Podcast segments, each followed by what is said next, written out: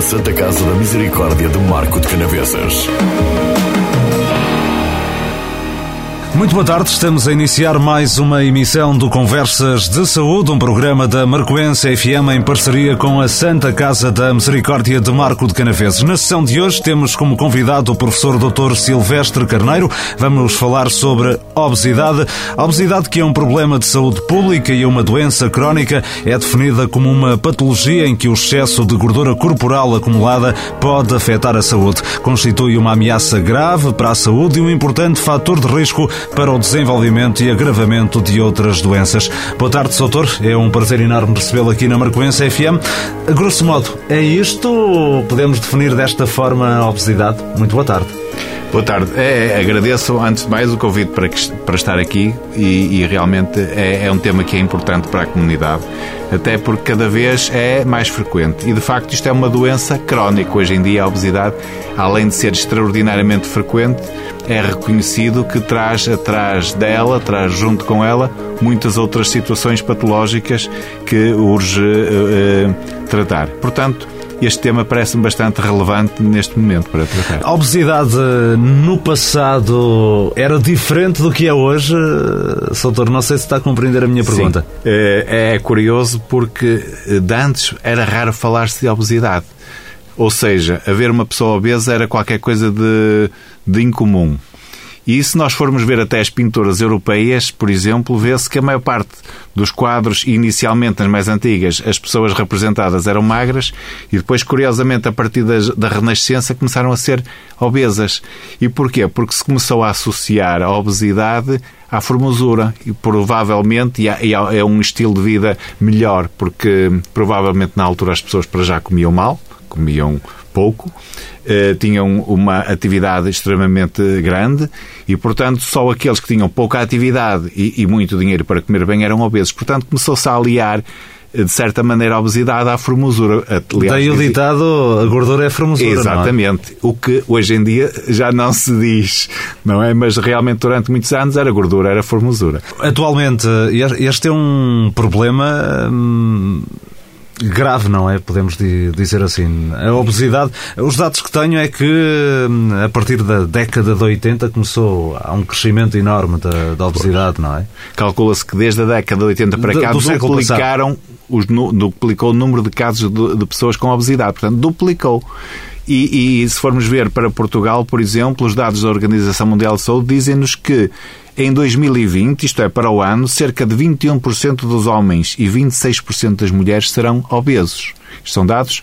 E calcula-se que em 2030, 27% dos homens e 26% das mulheres portuguesas, estamos a falar de dados projetados para Portugal, serão obesos. Portanto, este é um problema de grande acuidade e de grande extensão. Tenho aqui alguns dados relativamente a isso, Soutor. 57% da população apresenta excesso de peso ou obesidade, 8 em cada 10 idosos têm peso corporal acima daquilo que é considerado saudável, uma em cada 4 crianças com 10 ou menos eh, anos tem excesso de peso, 64% das crianças não cumpre com as recomendações da Organização Mundial de Saúde, ou seja, estamos aqui perante um problema, um problema de saúde pública podemos dizer assim, não? É um problema de saúde pública. Curiosamente, eh, alguns fatores relacionados com a presença da obesidade serão eventualmente fatores genéticos, mas esses fatores sempre existiram. O que há agora é uma mudança no paradigma da vida, quer dizer, na atividade e naquilo que se come. E provavelmente esses fatores ambientais é que serão responsáveis pela obesidade. Eh, curiosamente, falou aí nas crianças estão, há estatísticas que nos dizem que cerca de 15% das crianças que não são filhos de pais ou mães obesas têm obesidade. Portanto, não há obesidade na família, é o primeiro caso. Mas se o pai ou a mãe forem obesos, passamos de 15% para 40%. E se o pai e a mãe forem obesos, cerca de 80% das crianças estão obesas. Portanto, isto mostra-nos claramente que os hábitos familiares são fundamentais para o desenvolvimento da obesidade. Mas pode não ser uma questão genética. É, eh, este, este é um tema que é algo controverso, não é? Há quem defenda que pode, eh, a obesidade pode surgir eh, por uma questão genética, há quem defenda que não, não é? Está, é, é aceito hoje em dia que a obesidade tem dois dois vetores. Um é o peso genético, que varia segundo, ninguém sabe ao certo, claro, mas varia entre os 40% a 70% dos casos, pensa-se. E o resto será, eh, são fatores ambientais. Eh, portanto, ninguém consegue dizer exatamente qual é o peso da genética nisto tudo, mas será uh, metade dos casos, mais ou menos, serão genéticos. Há mais mulheres obesas do que homens? Ah, a partir de 2016, pela primeira vez, as mulheres ultrapassaram os homens. Claramente, mulheres, e estamos a falar com obesidades significativas. Não dizemos o sobrepeso, portanto, aquela obesidade ligeira, mas pessoas Uh, nitidamente obesas, há claramente um predomínio de sexo feminino. E há uma explicação, uma justificação para isso, não é? Eh, sim, há quem diga primeiro que é algo eh, que tem que ver com o estado hormonal, mas também com a própria eh, atividade porque na nossa sociedade normalmente as mulheres têm uma atividade mais sedentária que os homens e, portanto, estão mais expostas também à tentação de comer e, por isso mesmo, isso poderá explicar alguns casos de obesidade e alguma incidência maior no sexo feminino. A obesidade que é uma epidemia do século XXI, não é?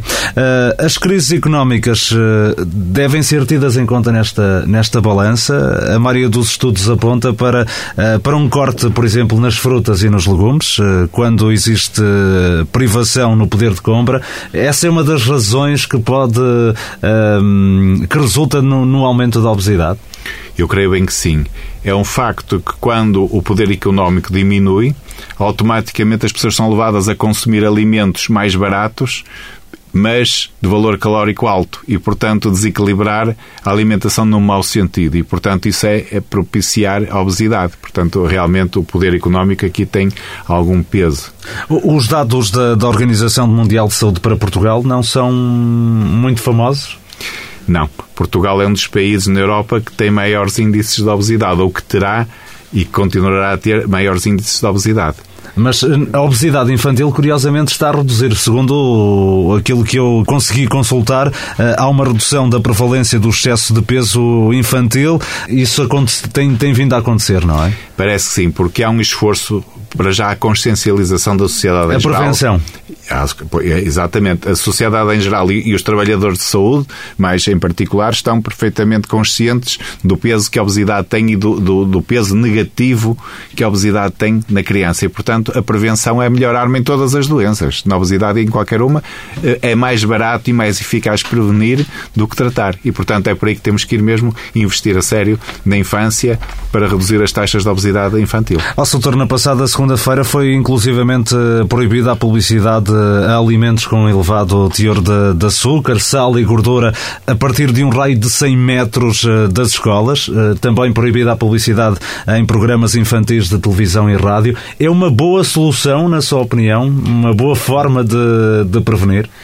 É uma boa parte da solução. Eu penso que realmente poderá também passar por aí e isso demonstra mais uma vez que as autoridades competentes estão preocupadas com este problema, mas não podemos, hum, não podemos eh, esquecer o papel que tem que ter o ensino às famílias, na escola. Portanto, é apenas uma pequena parte do problema, mas é uma medida muito positiva. Foi uma medida muito positiva, sem dúvida. Ainda assim, eh, há 30% das crianças em Portugal ainda têm excesso de peso. Estava a preparar para este programa e li uma frase assustadora. Eh, a obesidade mata, estamos a criar uma geração de crianças que podem morrer antes dos pais. Não é muito forte isto? Isto pode realmente suceder?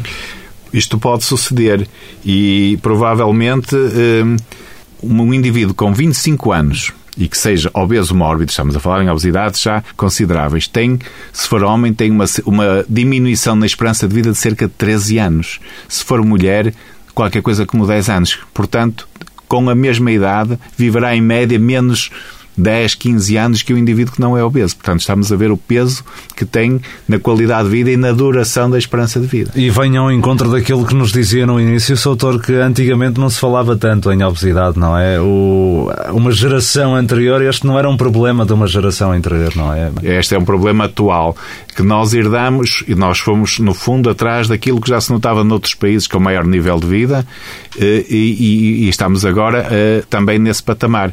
Eu acho curioso, uh, há muitos anos, um colega meu foi aos Estados Unidos e ele era bastante, pelos padrões atuais, era obeso. E ele dizia-me: ao pai, eu estive nos Estados Unidos e eles eram todos como eu. E via-se o pai obeso, a mãe obesa e o filho obeso pela mão, mas eram todos como eu. Mas isto estamos a falar há 30 anos. Cá não se falava muito de obesidade. A, a nível mundial, este uh, é um problema gravíssimo, não é? Esta é considerada a obesidade a epidemia do século XXI, portanto, uma eh, epidemia mundial, uma pandemia, portanto, uma doença que ataca transversalmente em todos os países, embora com maior incidência em alguns eh, do que noutros. Como é que podemos saber se estamos obesos? Há uma classificação para isso, não é? Há uma classificação. Há várias maneiras, vários índices para determinar a obesidade. Uh, aquele que é mais comum e que é mais simples de determinar é o chamado índice de massa corporal que correlaciona a altura com o peso. É, para o calcular é extremamente simples.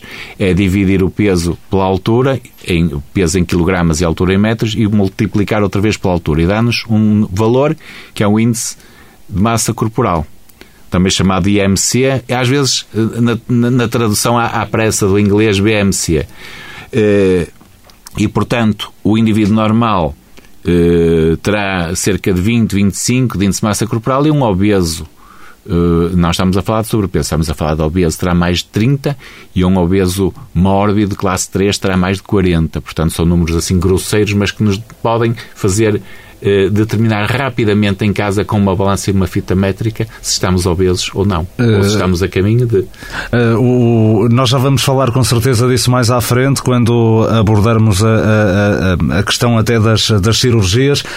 com índice de massa corporal 40, não é? é necessário cirurgia? É o ideal e 35 associado a outras doenças é mais ou menos isto? É mais ou menos isto. Estão, há parâmetros internacionalmente definidos e que nós em Portugal seguimos. E, por exemplo, as indicações para a cirurgia, a cirurgia não é a única saída, é uma das saídas. Aliás, é a última das saídas. Eu digo sempre a cirurgia é a última das saídas. E mais, eu digo aos meus doentes, não vale a pena operar se não quiser, não estiver disposto a mudar o seu estilo de vida, a fazer exercício físico e a fazer dieta adequada. Claro que a cirurgia vai facilitar tudo isto, mas sozinha a cirurgia não consegue. Bom, em Portugal a cirurgia para o doente obeso que não tem outras doenças é para índices de massa corporal acima dos 40. Se houver outras doenças relacionadas diretamente com a obesidade, provocadas por ela ou acentuadas por ela, então poderemos passar dos 35 para cima. Portanto, 40 sem outras doenças, 35 se houver doenças relacionadas com obesidade.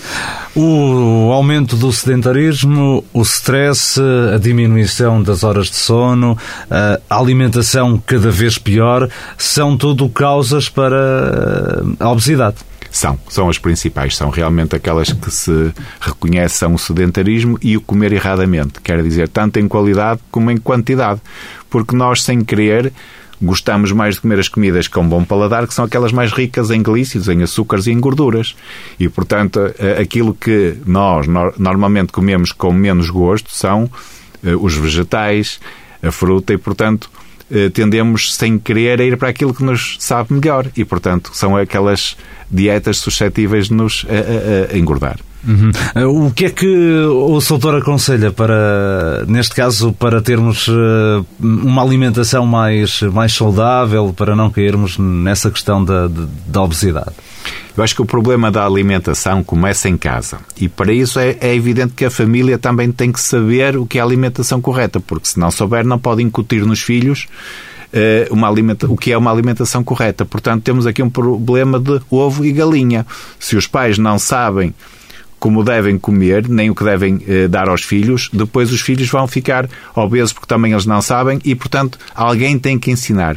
Onde é que se pode realmente quebrar este círculo vicioso? É, por exemplo, na escola, os professores, e já fazem isso, hoje em dia muitas escolas ensinam as crianças e são as crianças que levam para casa o conhecimento daquilo que se deve comer e são as crianças, em certos casos, que dizem aos pais isto está errado, não se deve comer isto, deve-se comer aquilo. Portanto, esta é uma das maneiras, é nas escolas, e claro que há também programas, por exemplo, como este, programas na televisão, etc. Os meios de comunicação social estão atentos também a este problema e estão também sempre presentes para tentar educar a população. Portanto, é uma questão de educação da população. A diminuição do sono, o stress, provoca obesidade como? Provoca obesidade eh, por alterações endócrinas, por exemplo, mas, uh, e há, outra, há outro fator que é frequente por causar obesidade, que é a depressão. A depressão é bastante frequente, prevalente em Portugal. Há muitas pessoas e o, o que se nota é que muitos uh, doentes, quando estão deprimidos, começam a comer mais. Portanto, há aquela compulsão terrível para comer para aliviar a depressão. Uh, e, e, é curioso, eu, eu, noto, por exemplo, quando tenho um doente que está a emagrecer progressivamente e depois vai a uma consulta e aumentou 3 ou 4 quilos, a primeira coisa que eu lhe pergunto é o que é que aconteceu mal na sua vida. Porque existe sempre, ou quase sempre, uma causa, ou morreu-lhe alguém de família, ou problemas conjugais, ou problemas no trabalho, e isso quebra imediatamente um, um programa de emagrecimento e o doente começa a engordar. Mas, mas, a questão da depressão não, não pode ser por causa de, dos medicamentos? Pode. Há, há, muitos medicamentos antidepressivos causam como efeito secundário o aumento do apetite. Alguns não, mas a maior parte causa. Portanto, é mais a própria depressão causa aumento do apetite, em alguns casos, eh, noutros não, e, e os próprios medicamentos também causam aumento do apetite. Portanto, temos aqui vários fatores que concorrem para o mesmo fim negativo que nós queremos evitar. Qual é o impacto da, da obesidade, doutor? O impacto a nível físico é enorme. Bem, primeiro temos a perda ou a degradação da imagem corporal. Muitos doentes obesos, sobretudo as mulheres, têm vergonha, digamos assim, do, do, do seu, da sua imagem corporal.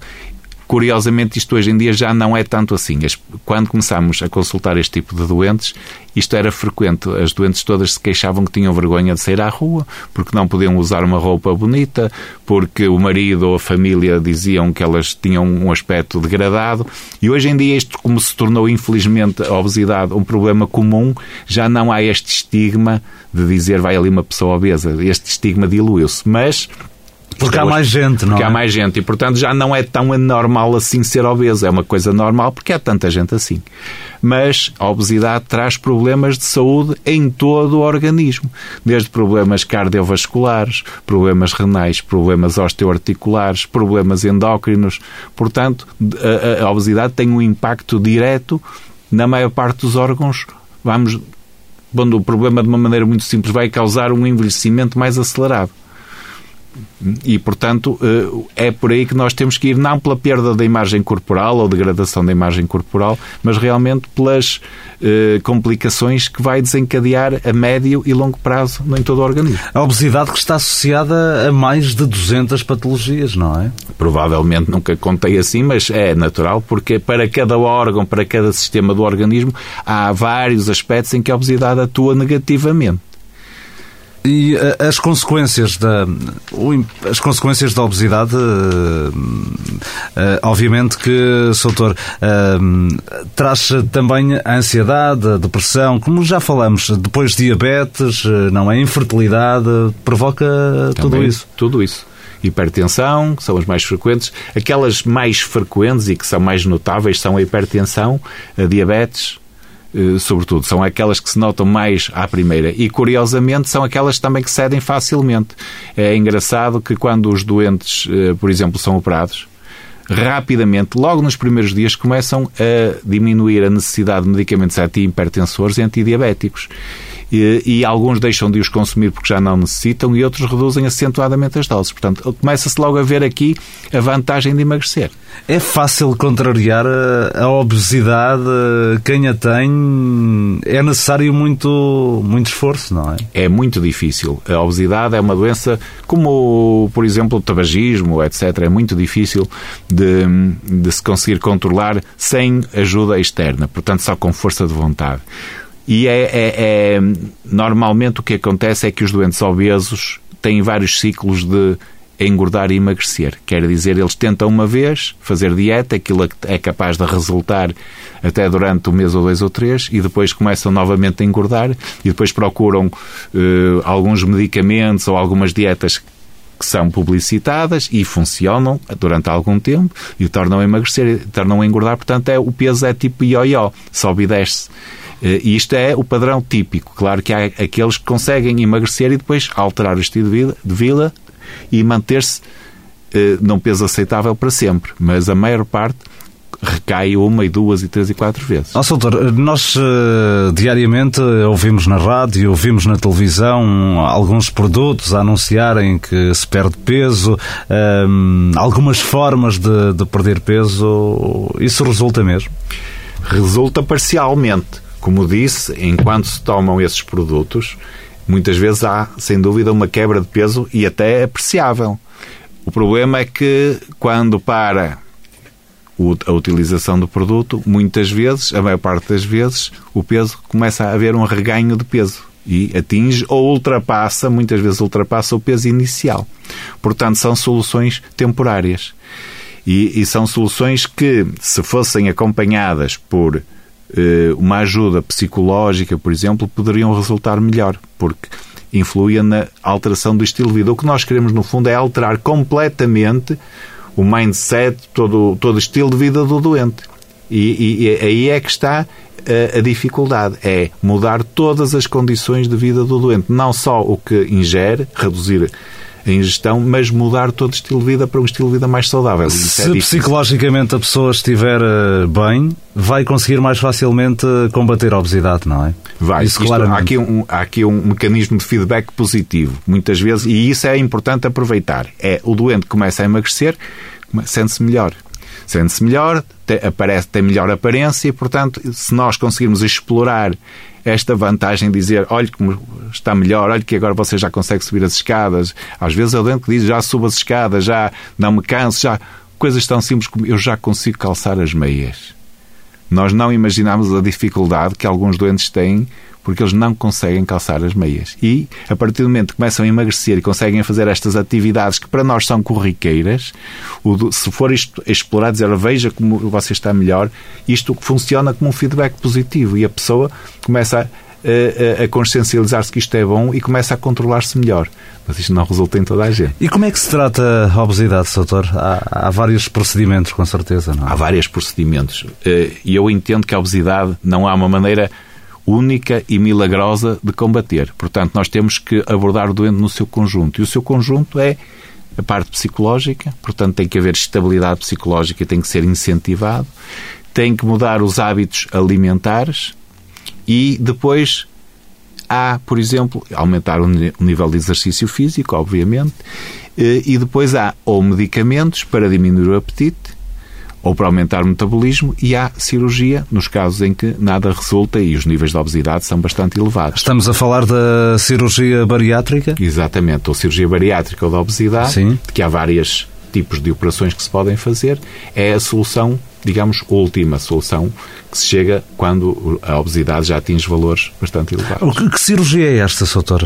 Há vários tipos. Aquela que se, há duas cirurgias que se fazem mais vezes.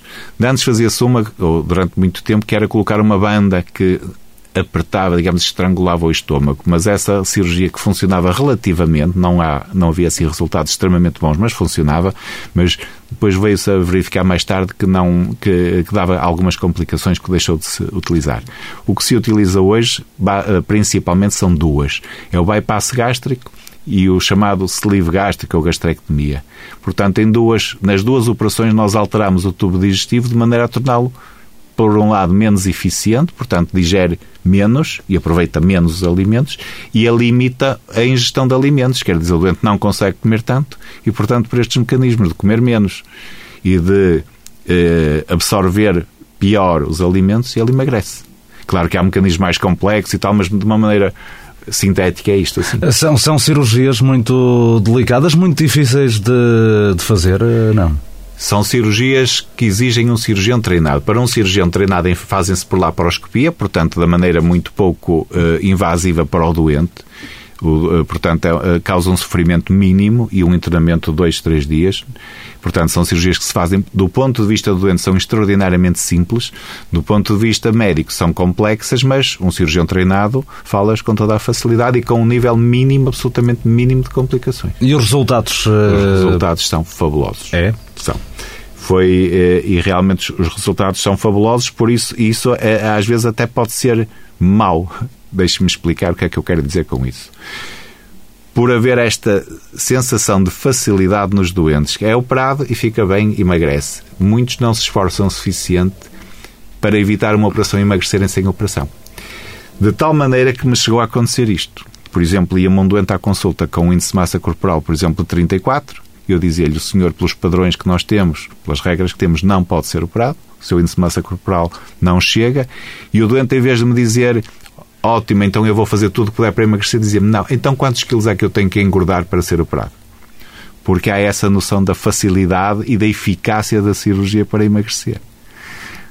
Mas é, a, a, cirurgia realmente é eficaz, altamente eficaz. Em que aspecto, doutor, as pessoas depois eh, conseguem emagrecer eh, vários quilos? Eh? As pessoas conseguem emagrecer muito rapidamente, Sim. estamos a falar o rapidamente é 2, 3 anos, mas a princípio mais depressa, e podem perder 60, 70% do excesso de peso que têm. Ainda vi, por exemplo, uma senhora na semana passada que tinha 140 quilos, perdeu, estava agora com 80, por exemplo perde-se muito peso, nunca se perde o excesso de peso, portanto, aquilo que está acima do índice de massa corporal, completamente. Perde-se uma grande parte desse peso. Já percebemos que não é qualquer pessoa que pode fazer essa operação. É necessário atingir aquele índice de massa, massa corporal para poder uh, uh, ser, ser operado. Temos aqui abordagem holística e abordagem terapêutica. O que é isto, doutor? Bom, abordagem holística é, é um, no fundo é quase um anglicismo, vem do, do, do, inglês whole, quer dizer, tem que se ver o doente como um todo. Idealmente devíamos ver o doente no seu ambiente social, porque não vale a pena eu recomendar a um doente, por exemplo, que coma quatro vezes por dia e que demore uma hora a comer e que mastigue tudo muito bem, se o doente me diz eu tenho 10 minutos para comer na fábrica onde trabalho, o meu patrão não me deixa comer mais vezes a meio da manhã nem a meio da tarde. Portanto, nunca vou conseguir educá-lo a comer bem porque ele fisicamente não pode. E esse é um dos problemas dos dias de hoje, não é? Esta vida acelerada de todos nós. Exatamente. E há outro problema quando eu digo a um doente, ou uma doente, por exemplo, a senhora tem que andar uma hora a pé por dia e a doente diz-me, mas eu levanto mais seis da manhã, vou cuidar dos meus filhos e do meu marido, tenho a minha mãe doente na cama, tenho que ir tratar dela, vou trabalhar, à noite venho trabalhar, tenho que ir tratar outra vez da minha mãe e do meu marido, a que horas é que eu vou andar uma hora a pé? É evidente que não pode. Portanto, a abordagem é não só do doente no seu aspecto físico, portanto, de ensiná-lo a comer como deve ser, a ter exercício, a dar-lhe medicamentos, mas realmente este ambiente social também é importante e que nós não controlamos. A abordagem eh, terapêutica, neste caso, eh, está relacionada com eh, medicamentos, com as consultas da, da obesidade, está relacionado com isso? Sim, estes doentes são muitas vezes conduzidos e estudados em consultas chamadas de grupo, em que o doente é visto sucessivamente por um médico cirurgião, por exemplo, por um psicólogo, por um endocrinologista e por um nutricionista, sequencialmente, porque todos têm o seu papel no tratamento. É por isso que eu digo a, doença é necessária é tratada... uma equipa multidisciplinar para, para o tratamento da obesidade? É? A experiência mostra-nos que tem muito melhores resultados do que se for só um profissional de uma área, porque cada um vai tentar melhorar o seu aspecto específico naquele doente. É tal abordagem holística, abordagem de todos os aspectos, e não porque se for só um especialista de endocrinologia, por exemplo, vai se preocupar imenso em controlar o diabetes, a função da tiroide, etc., mas vai esquecer os outros planos. Se for o cirurgião, vai tentar pensar até que ponto a cirurgia pode resolver. Aquela velha história, quem tem um, um, martelo, todos os problemas parecem pregos, não é? E esta é a mesma coisa. Portanto, há necessidade de ver o problema de vários ângulos e de o atacar simultaneamente vários ângulos. Assim temos os melhores resultados. O doutor é, é cirurgião. Uh, são feitas muitas cirurgias uh, por ano? São feitas muitas cirurgias. No, eu trabalho no Hospital São João, no Porto, e no meu serviço é uma das cirurgias que se faz em maior eh, número, é a cirurgia bariátrica. Portanto, eh, é realmente um número enorme de doentes que são operados em todos os hospitais que fazem este tipo de cirurgia, não é qualquer eh, hospital ou qualquer serviço que pode fazê-la, eh, mas é naqueles que estão equipados com os recursos humanos e materiais necessários, é das cirurgias mais. Tenho uma ideia de quantas cirurgias são feitas por ano? Eu digamos que no nosso hospital devem ser feitas qualquer coisa como 500 por ano. O que é muito, não O que é muito. Que é muito. E o que é curioso... Se multiplicarmos isso pelas várias unidades de saúde, não é? Exatamente. Temos aqui um Temos número... Um, um volume, e estamos a falar só nos doentes que são operados fora aqueles que são tratados sem, que não necessitam de operação.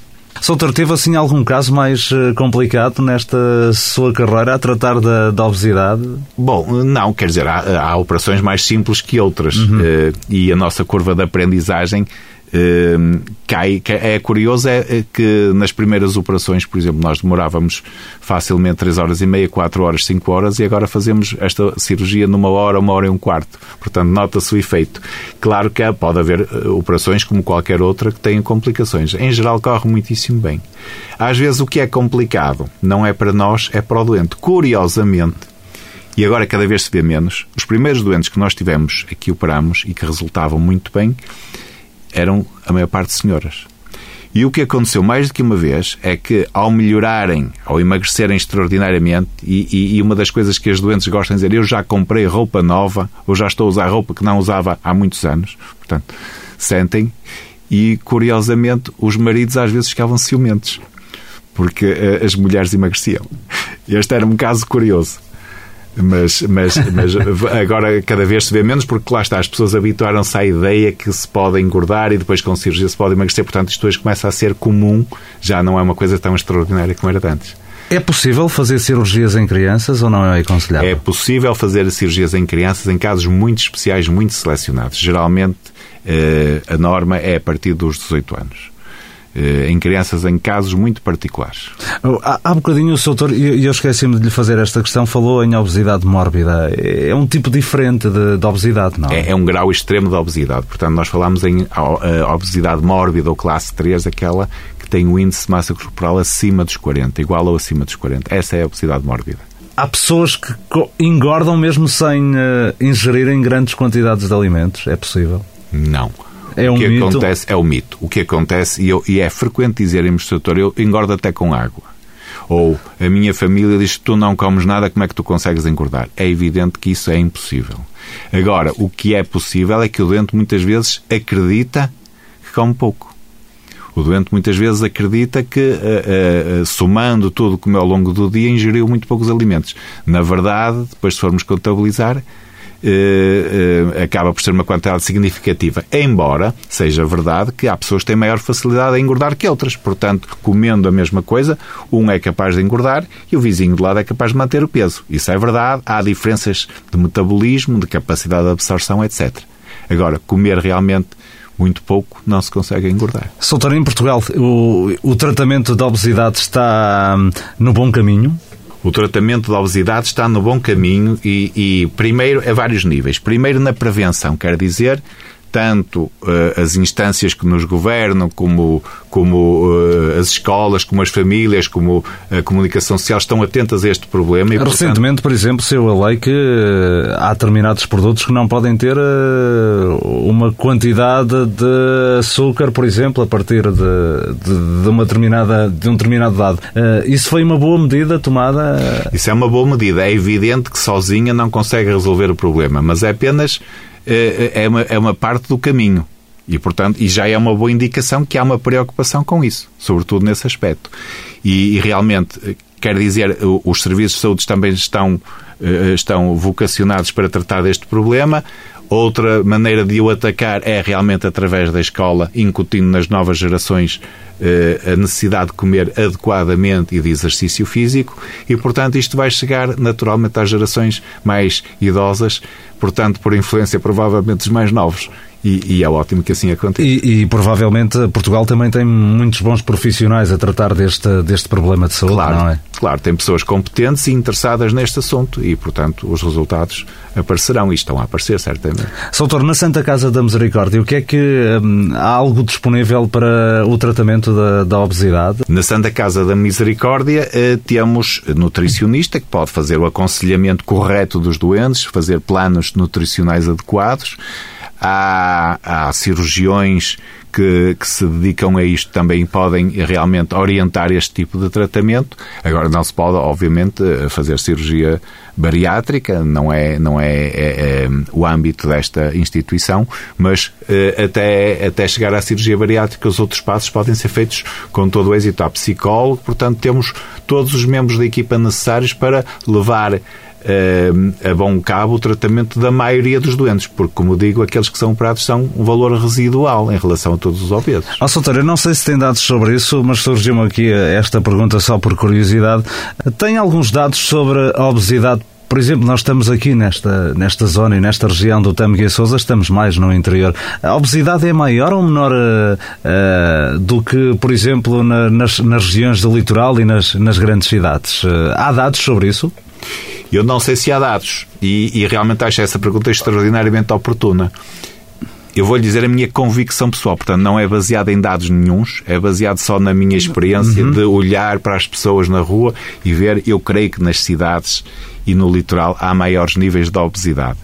Mas, como digo, isto é uma impressão pessoal, não corresponde a nenhum estudo, nem nenhum valor determinado cientificamente. Mas muitas vezes a experiência é mais importante do que alguns estudos. Doutor, muito obrigado por ter vindo à Marcoense FM. Foi um gosto enorme recebê-lo aqui. Até uma próxima oportunidade. Muito obrigado, foi um gosto estar aqui. Professor Doutor Silvestre Carneiro, o convidado de hoje desta emissão do Conversas de Saúde. Falamos sobre obesidade. Voltamos de hoje a uma semana com um novo tema. Obrigado pela companhia. Boa tarde.